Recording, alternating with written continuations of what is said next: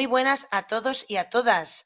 Bienvenidos un día más a Más allá de la consulta, el podcast donde ya sabéis que hablamos de medicina y en concreto de oncología de una manera clara, sencilla y con un lenguaje entendible para todos.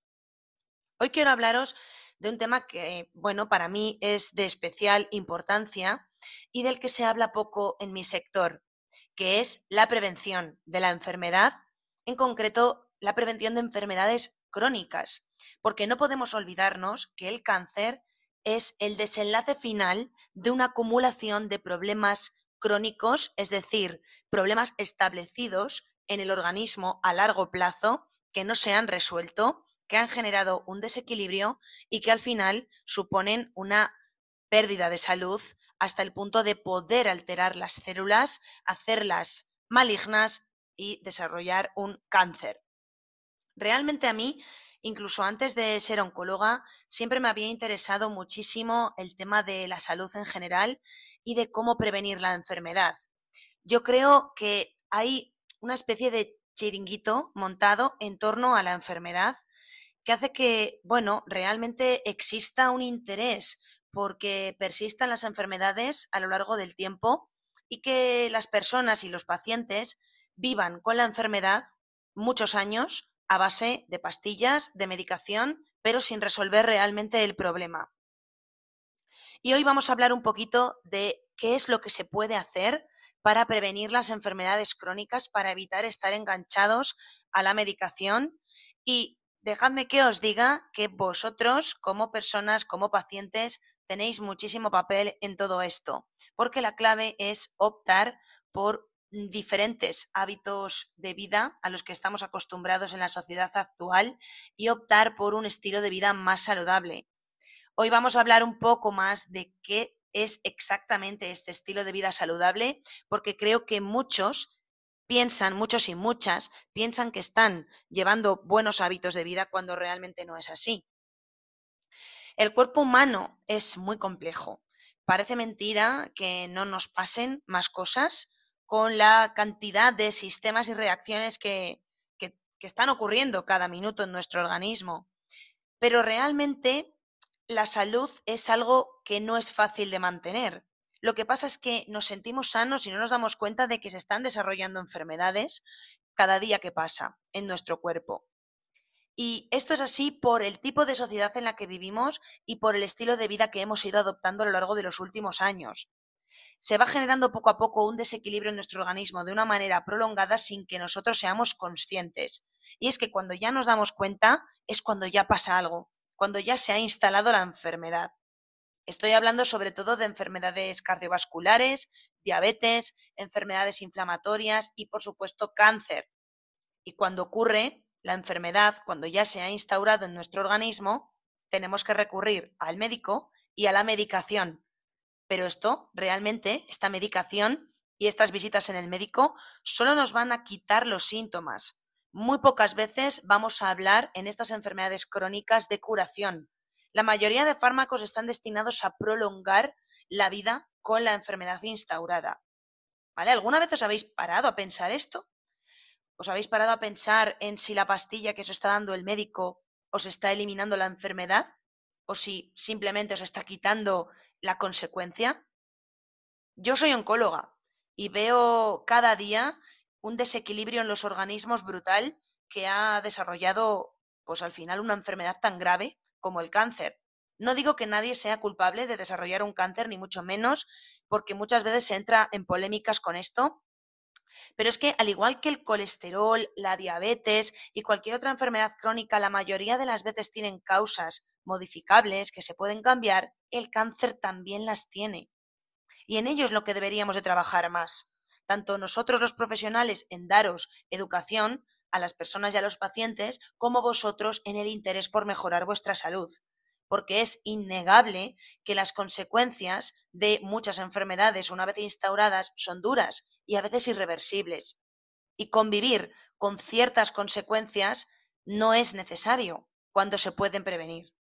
Es por ello que hoy quiero reflexionar sobre la necesidad de cambiar el enfoque de la medicina en general y en concreto yo de la oncología sobre todo, pues tengo mucho que decir al respecto, cambiar ese enfoque hacia la prevención, a través de la mejora del estilo de vida. No hay que asumir que en algún momento vamos a estar enfermos y esperar que haya pastillas que nos ayuden a vivir.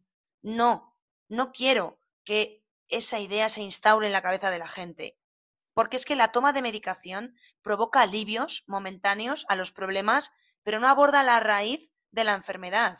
Es la prevención lo que evita que la enfermedad aparezca y lo que realmente tiene un sentido. Porque todo lo que suponga convertirse en un problema de salud siempre va a tener riesgos de que acabe en algo peor. La solución más completa y sobre todo más sostenible es prevenir. Estos padecimientos crónicos que hemos mencionado, como son la diabetes, la hipertensión, las enfermedades cardiovasculares, el cáncer, siempre o casi siempre están vinculados a unos hábitos de nuestra vida cotidiana. Un estilo de vida sedentario, una alimentación deficiente, unos niveles de estrés que son inabordables por cualquiera. Estos patrones que vamos instaurando en nuestra vida como si fueran los normales y los habituales en la sociedad, es lo que provoca la enfermedad. Y hay que cambiar estos patrones de tal manera que podamos prevenir y no tener que depender de tratamientos, de médicos y mm, realmente convivir con la enfermedad no es para lo que estamos diseñados. Un cambio hacia un estilo de vida más saludable y consciente en el que todos seamos conscientes de lo que puede ocurrir implica reevaluar cada día nuestras elecciones.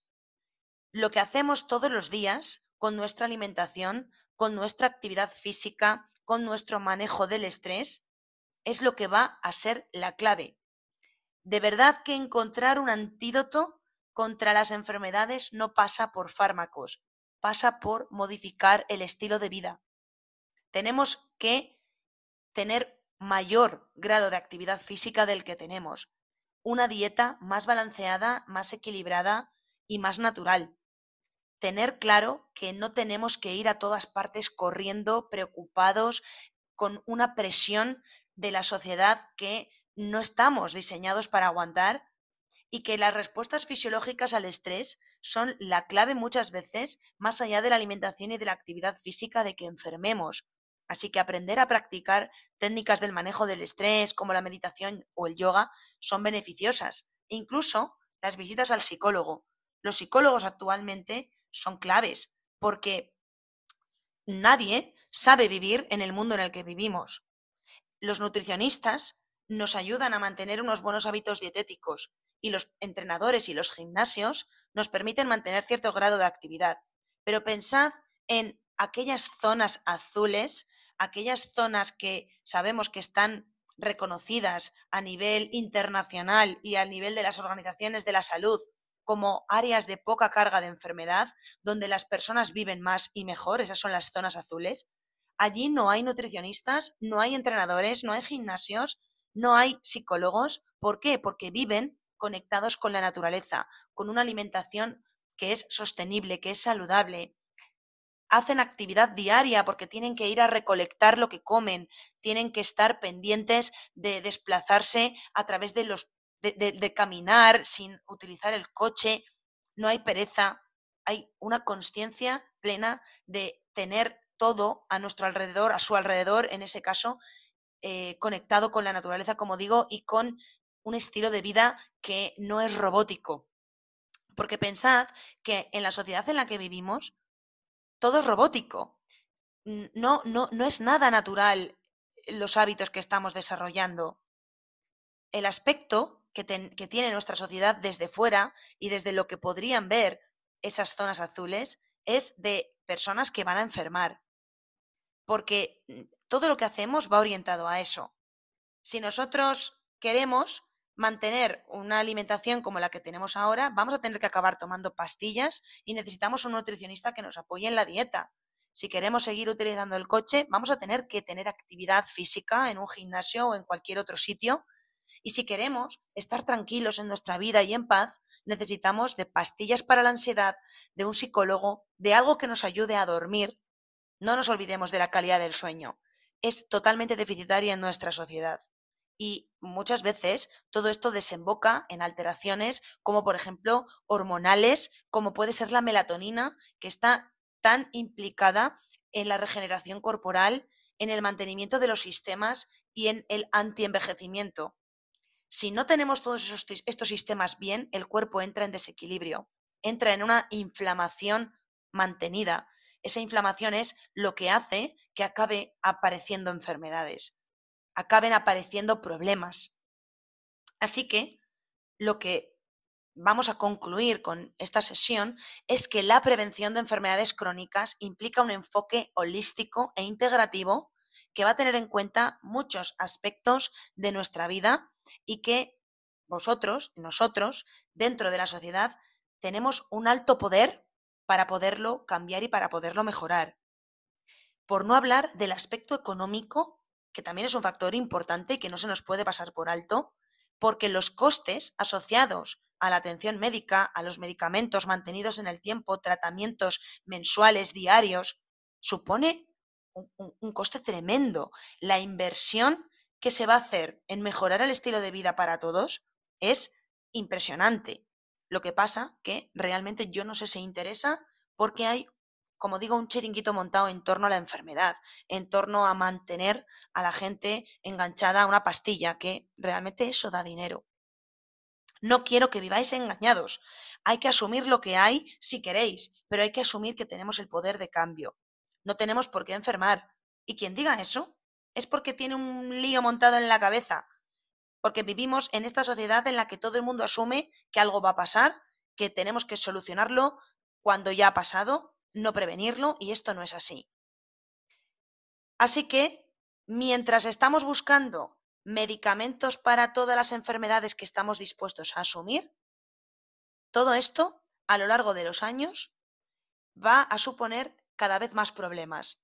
Si hay una enfermedad como la hipertensión o la diabetes instaurada en nuestro cuerpo, por mucho que tomemos medicación, dejadme que os diga que el cuerpo no va a sanar.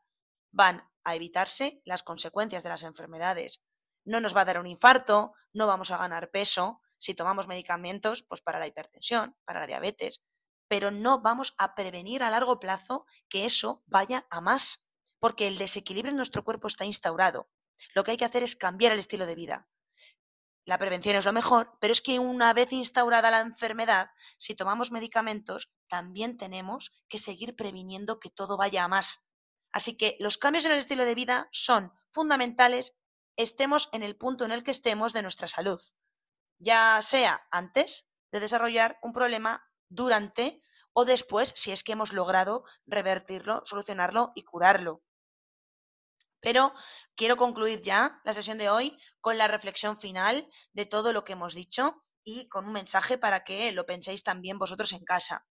La prevención de las enfermedades crónicas a través de la mejora del estilo de vida no solo es factible, sino que es esencial en la sociedad actual a todos los niveles, incluyendo el económico. Evitar la dependencia de los fármacos y abrazar una visión integral de nuestra salud, donde se abordan todas las causas fundamentales de la enfermedad, en lugar de tratar los síntomas, es a lo que de verdad deberíamos de prestar atención. Adoptar un enfoque activo de nuestra salud, ser conscientes plenamente del poder que tenemos de mejorarla y hacernos cada vez más resistentes a las enfermedades en lugar de cada vez estar más cerca de ellas, que es lo que nos está ocurriendo. No os dejéis de lado y nos vemos en el siguiente capítulo.